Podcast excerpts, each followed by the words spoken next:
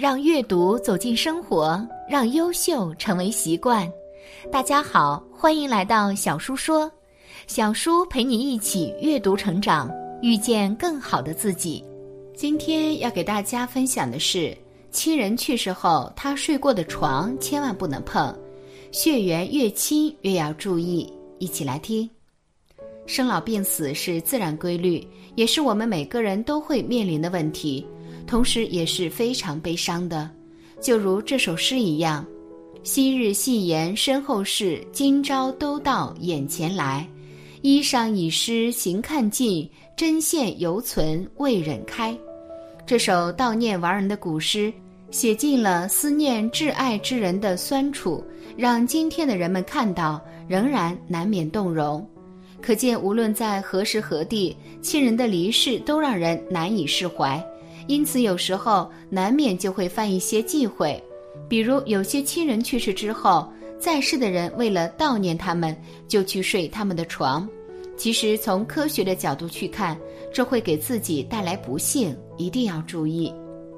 一，生离死别中的人们，俗话说：“人生在世，生死二字。”除了这两件，别的都算不上大事。如果说出生代表一个开始，那么死亡就是一个结束。在结束的时候，人们的一生功绩也好，恶性也罢，都会被活着的人评价。因为死亡的重要性，所以即使一个平庸的人，也往往会获得高于自身成就的评价。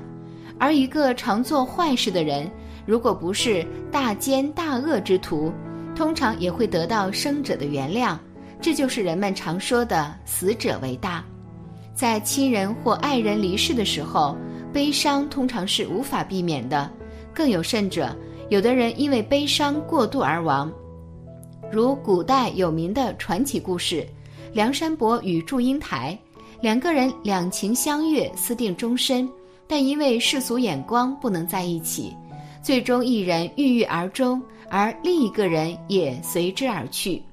虽然故事结尾用了浪漫主义手法，让两人双双化蝶，但从现实中来看，祝英台悲痛欲绝而随之病逝的可能性最大。还有一位西晋的荀粲，他极为的好色，只喜欢貌美女子。有一天，他看中了曹操堂弟大将军曹洪的女儿曹氏，于是就娶她为妻。婚后，二人相爱如斯。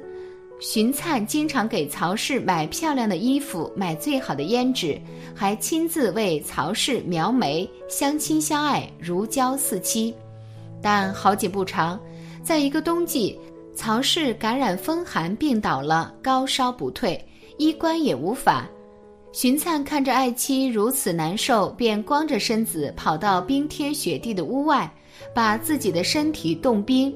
再跑回屋里，抱着曹氏，希望他能好受点，但曹氏还是走了。荀粲悲痛万分，整日闷闷不乐。他的朋友们劝他再娶，说：“你不是只要貌美的女子吗？世间德才兼备的女子难寻，但貌美的女子很多的，你赶快找一个，不要再消沉了。”朋友们的好意被荀粲言辞拒绝。荀粲说。曹氏也许不是最美的，但她是独一无二的，世间再无可能遇到她了。之后，荀粲未再娶妻妾，每日思念亡妻。一年多后，也去了亡妻的世界，与妻相守了十年，二十九岁。可见荀粲太过执着。如果曹氏在世，也不想看见他如此悲痛，希望他能够认真生活。而比起这些过于痴情的人物，大部分人在悲伤过后更喜欢用体面的葬礼或者隆重的殉葬、凭吊方式来表达自己对于亡人的深情厚谊。这一点无关地位、财富，正是在这样的心态催生下，产生了中国流传多年的独有习俗和文化。二，关于死亡的习俗。悠久的历史造就繁复的祭祀习俗，而其中关于人在死亡之后的风俗习惯也有很多。比如，古时在帝王去世后，通常会使用大量的物品用来陪葬。在土葬中，皇帝在生前使用过的和喜爱的物品会被和遗体一起埋葬，甚至有些残暴的君王会让自己的妻妾陪葬。相比于皇家的殉葬方式，民间大多采用火化的方式来处理死者的遗物，以此寄托对亲人的哀思。比如烧掉死者生前的衣物，让亲人在另一个世界可以穿自己喜爱的衣服；烧掉死者的枕头和日用品，让亲人在另一个世界可以用到生前合用的器物；还有在殉葬的时候烧纸钱等，同样是为了让亲人可以过上富裕的日子等等。还有一种比较文雅的方式，是用创作来纪念逝者。比如前文中提到的诗词，除了诗词，还有为故人作画，用来时时观赏怀念；还有以物祭司的，饲养一些具有特殊意义的花卉或宠物，通过它们欣欣向荣的生命，来象征亡人长存心间。随着时代的进步，人们在悼念亲人时也开始采用献花、植树或者点燃蜡烛等活动，用以取代传统的烧纸钱等旧俗。在不破坏生态环境的基础上，也可以更文明地寄托哀思。这不得不说是一种祭祀行为的进步。三，不睡死者床的科学根据。有的人在亲人刚去世时，因为很难迅速从悲痛中解脱出来，所以会对死者的遗物产生一种眷恋；而有的人则喜欢睡死者生前的床。可这样的做法通常不但不能减轻悲痛，反而是有害的。有害的原因在以下几方面：其一，避免病毒入侵，健康始终第一。很多人都是在家中去世的，人在离世之前身体情况都比较差，或许生前被某些病菌感染，处于一种病入膏肓的程度。一般来讲，细菌传播速度非常之快，这些残留的病菌很容易会留存在死者生前的物品上，特别是衣物、床铺等等。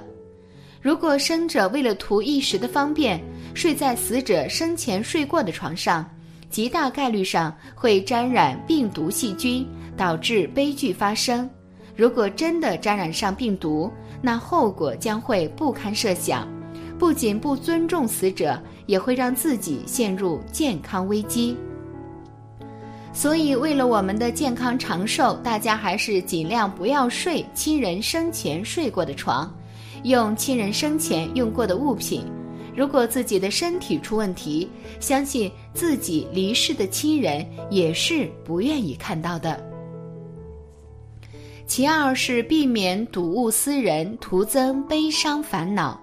当亲人去世之后，随着时间的流逝，也许会慢慢淡忘这种忧思。如果睡亲人生前睡过的床，用亲人生前用过的物品，难免会睹物思人。看到亲人生前用过的东西，就会想起他生前发生的很多事情，特别是自己的亲人与自己相处的点点滴滴。人都有七情六欲，人也是一种感情动物，睹物思人非常正常。可是，如果因为这种徒增的烦恼耽误了自己的学习、工作或者日常生活，那就真的是得不偿失了。当睡在亲人生前睡过的床上，我们会想到他曾经就躺在这张床上，甚至会觉得他从未离开过自己，一直存在于现实生活当中。其实这只是我们的臆想罢了。如果总是抱有这种心理，总是怀揣着这种情感，烦恼不由自主的增多，对身体和精神上是双重打击。其三是心中有愧。无法弥补遗憾，社会在不断发展，年轻人都选择外出就业或学习，时常都没有陪伴在老人身边，甚至都没来得及看到人最后一眼，只能看着老人的遗体暗自神伤，心中的愧疚满溢出来。有句话说得好：“百善孝为先。我们之所以会感到遗憾、感到愧疚，就是因为我们没有好好陪伴在老人身边，没有能够给到他们足够好的物质基础和精神支持。亲人离世，不仅对他们是精神上的打击，而且也会面临周边人的非议与不解。这种自我的愧疚和外在的压力，只会让自己觉得对不起死者。树欲静而风不止。子欲孝而亲不在，这句话时时刻刻都在我们耳边回响。可是，当我们面对巨大的工作压力或者繁忙的学业的时候，我们时常会将这种亲情抛在脑后，忘记了我们背后默默支持我们的亲人。所以，一旦睡上死者曾经睡过的床，我们也会彻夜难眠、辗转反侧，产生不安与愧疚。人生不如意事十之八九，也许不圆满才是生命的本意。作为一个普通人，我们无法改变命运，也无法重塑人生。很多的事情过去了也就过去了，很多人离开了也就离开了。尽管不舍，但我们确实无能为力。很多人总想说。如果当时如何如何，我一定怎样怎样。可这又何尝不是一种无力的期望呢？这个假设里面充满了无奈与不甘。总之，人生无常，生老病死是无法逃脱的。而我们所要做的，就是尽力活在当下，不要留遗憾。与其将来后悔，不如从现在开始珍惜亲人还有爱人。感谢你的观看，愿你福生无量。今天的分享就到这里了，希望你能给小叔点个赞，或者留言给出你的建议。别忘了把小叔分享给你的朋友，让我们一起成为更好的自己。还没有订阅小叔的朋友，一定要记得订阅哦。我们下期不见不散。